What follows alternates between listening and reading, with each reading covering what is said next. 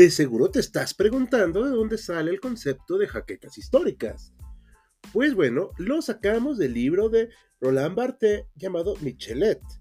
En él nos explica que el cuerpo entero de Michelet es producto sorprendente de su propia creación, y él establece una especie de simbiosis sorprendente entre el historiador y la historia. Las náuseas, los vértigos y las opresiones no solo proceden de las estaciones y de los climas, los provoca el propio horror a la historia contada. Michelet tiene jaquecas históricas. Bienvenido al podcast de HC Historia Contemporánea.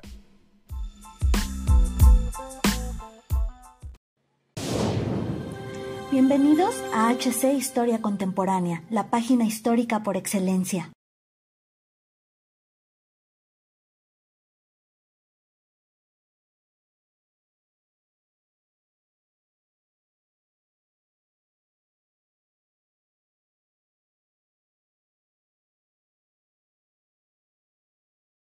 La ciudad de las siete colinas, Caput Mundi, o Roma fue una de las ciudades más importantes de los últimos siglos de la antigüedad. No es ningún secreto que fue la capital de un imperio que duró cientos de años y que se extendía desde el estrecho de Gibraltar hasta las costas del mar Caspio y también desde el norte de África hasta el sur de Inglaterra. Fue y es uno de los grandes antecesores de la cultura occidental, con una enorme influencia en diversos temas. Sin embargo, uno de los momentos cruciales de esta importantísima ciudad fue nada más y nada menos que su caída. Bienvenidos historiadores a una nueva entrega de Historia Oscura, donde hablaremos precisamente del fin de Roma como imperio y evidentemente su caída, siendo uno de los eventos más impactantes de la historia mundial. Así que sin mayor dilación, los invitamos a acompañarnos al relato del día de hoy. Antes de iniciar, debemos preguntarnos cómo estaba el mundo de Roma en ese momento y la respuesta no es fácil, así que vayamos por partes. Por principio, comprendamos que después del periodo de la anarquía militar ocurrido en el siglo III después de Cristo, el Imperio Romano estaba sumamente debilitado. La inestabilidad podía verse en cada ámbito de la vida. El ejército se redujo considerablemente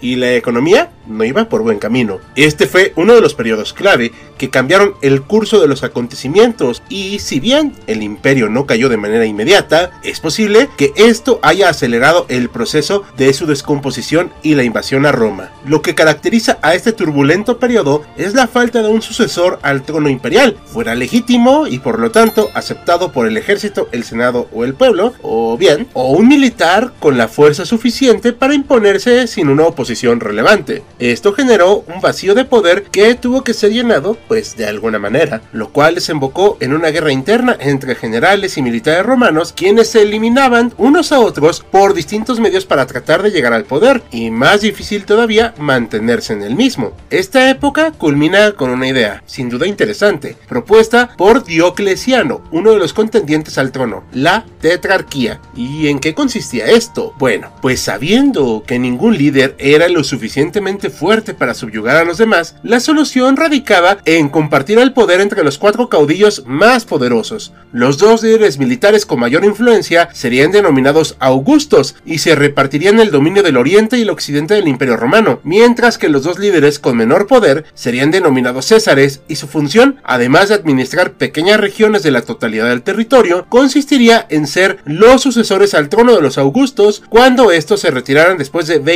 años de gobierno, con lo cual los Césares accederían al trono y escogerían a sus respectivos sucesores. La idea fue bien recibida, lo cual favoreció al término de la anarquía militar y trajo una nueva etapa de estabilidad al imperio. No obstante, otro problema molestaba a la población de aquella época y en este caso es de índole religioso. La Iglesia Católica, nacida en el año 33 después de Cristo, había estado consiguiendo adeptos de manera vertiginosa. Cada vez eran más frecuentes los individuos y grupos de tamaño nada despreciable que aprendían las enseñanzas de Cristo y deciden abrazar esta religión, la cual, aunque profesaba el amor al prójimo y respeto a la autoridad, representaba un peligro latente para el statu quo de los romanos. ¿La razón de esto? El cristianismo aceptaba y acepta únicamente a Dios como ser supremo, lo cual no coincidía con la idea romana que le confería un grado de divinidad al emperador. Además, no era compatible con la antigua religión romana, por lo cual el tema de identidad histórica y sentido de pertenencia de este pueblo era algo que también estaba amenazado. Es por esto que no es extraño que muchos emperadores romanos hayan comenzado persecuciones en contra de los cristianos, no solamente para cazarlos, sino también para, pues desgraciadamente, torturarlos y dar con ellos un ejemplo de lo que pasa si uno no se ciña al ideal de Roma. Si bien las persecuciones fueron realmente crueles y violentas, los cristianos vieron en ellas la oportunidad de morir por su fe, imitando a Cristo y por tanto ganándose el cielo de manera automática. De acuerdo con algunos autores cristianos de la época, la persecución más violenta y de mayores consecuencias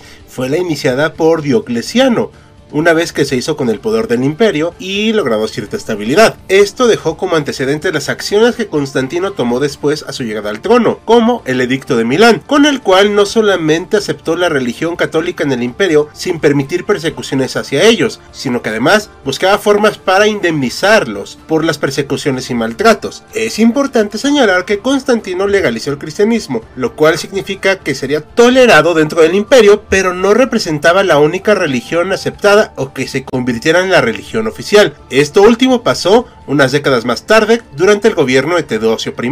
Por último, debemos destacar que aunque Constantino buscó favorecer en gran medida a los cristianos católicos, un nuevo movimiento surgió. Se trataba de una propuesta de un religioso católico de nombre Arrio, cuyas premisas fueron rechazadas tajantemente por las autoridades eclesiásticas, pero que después de meses e incluso años terminó ganando un número importante de seguidores, tanto dentro del imperio como fuera de él. El nombre de esta doctrina tan diferente a los cánones establecidos se terminó llamando arrianismo, tomado del nombre de aquel que comenzó a difundirla. Católicos y arrianos comenzaron una guerra intelectual que sobrepasó el tiempo de vida del Imperio Romano, ya que el conflicto no finalizó sino hasta varios siglos después de la caída del mismo. Esto último es de suma importancia, ya que los arrianos prosperaron entre los pueblos germanos que rodeaban al Imperio Romano, por lo cual muchos de los invasores que atacaron Roma a finales del siglo V después de Cristo eran en realidad partidarios del arrianismo y no ya de sus antiguas religiones politeístas. Pero debemos comprender algunas razones de esta crisis,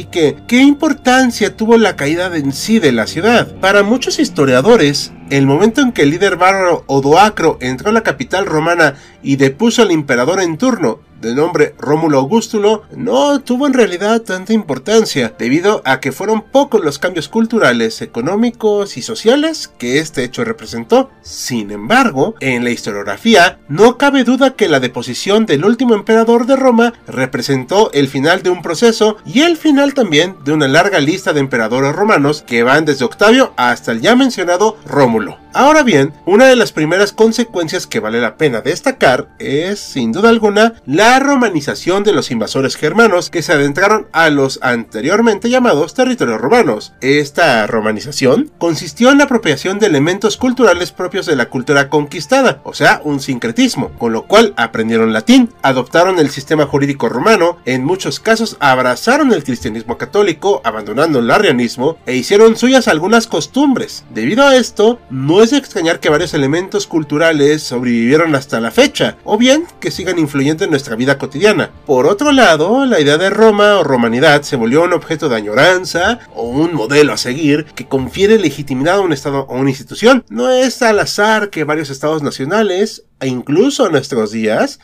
digan ser los herederos legítimos del Imperio Romano y al mismo tiempo podemos ver que desde tiempos medievales y renacentistas existe una tendencia a recuperar o referenciar el pasado romano, visualizándolo como una época de gran esplendor cultural llegando al punto de la idealización. No podemos dejar pasar en este breve relato el gran impacto que tuvo en Oriente la caída de la mitad occidental del imperio. Es evidente que las diferencias entre una región y otra, así como la enorme dificultad de administrar una región de tales dimensiones, terminaron separando al antiguo imperio en dos secciones, el oriente y el occidente. Sin embargo, no es un hecho despreciable el apoyo mutuo que se brindaron ambas partes en tiempos de necesidad, por lo que no debe sorprendernos que este impacto resultó realmente sorprendente para el lado oriental. Debido a esto, resulta más que comprensible el intento de reconquista, o mejor dicho, de recuperación de los territorios occidentales emprendida por Justiniano a través de su ejecutor Belisario. Este hecho nos muestra el interés que se tenía en Occidente por preservar lo romano en cualquier parte donde hubiera existido, y aunque tuvo un éxito considerable en un primer momento, no fue posible continuar con la empresa y tampoco mantener los territorios como el norte de África y el sur de la península itálica. La siguiente consecuencia fue la pérdida de la unidad política y social que existía en el occidente romano, ya que los diferentes pueblos germanos que provocaron la caída de Roma se asentaron en regiones distintas, de forma que surgieron reinos como el franco, visigodo y un largo etcétera. Esto debilitó a Europa occidental de aquella época y además provocó constantes guerras entre un reino y otro. También se volvió susceptible a invasiones extranjeras,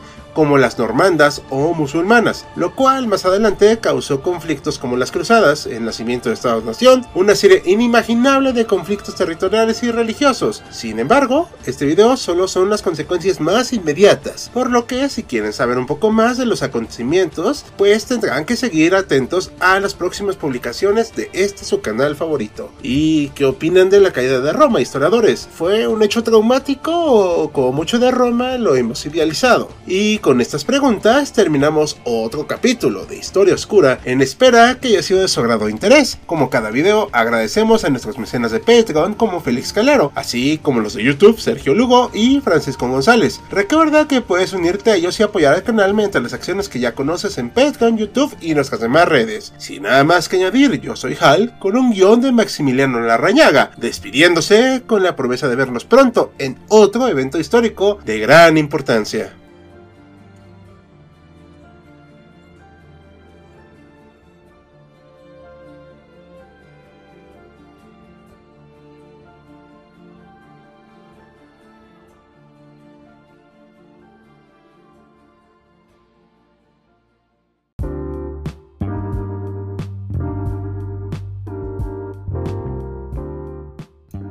Gracias por acompañarnos en otro episodio de Jaquecas Históricas, el podcast oficial de HC Historia Contemporánea.